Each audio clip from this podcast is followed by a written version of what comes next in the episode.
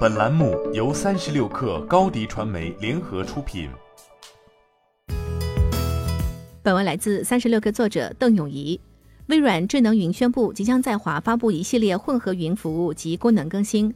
公有云市场已经发展多年，在全球范围内都相当普及。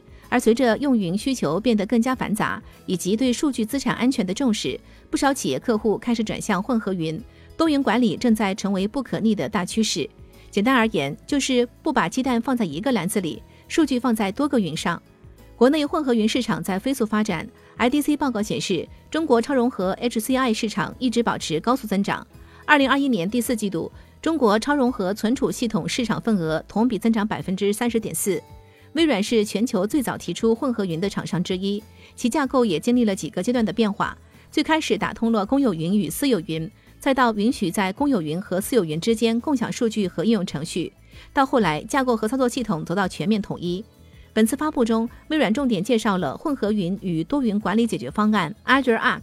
简单而言，Azure Arc 能够让客户在多云环境下大规模的建立云原生应用，以及运行数据和机器学习服务。微软也推出了新的超融合解决方案 Azure Stack HCI 单节点版本，这是混合云的基础设施。新 HCI 方案可以部署在对安全性要求更高的场景，使用单一服务器可以最大程度地降低硬件和软件成本。在国内市场，如今混合云市场份额还不算太大，主要市场还是集中在国内云计算厂商手中。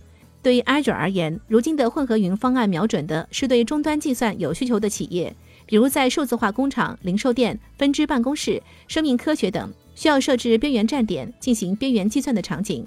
当前，Azure 的混合云方案已经进入了国内多家在华外资企业，比如轴承、密封和润滑系统供应商 SKF 集团、安迈铝业等。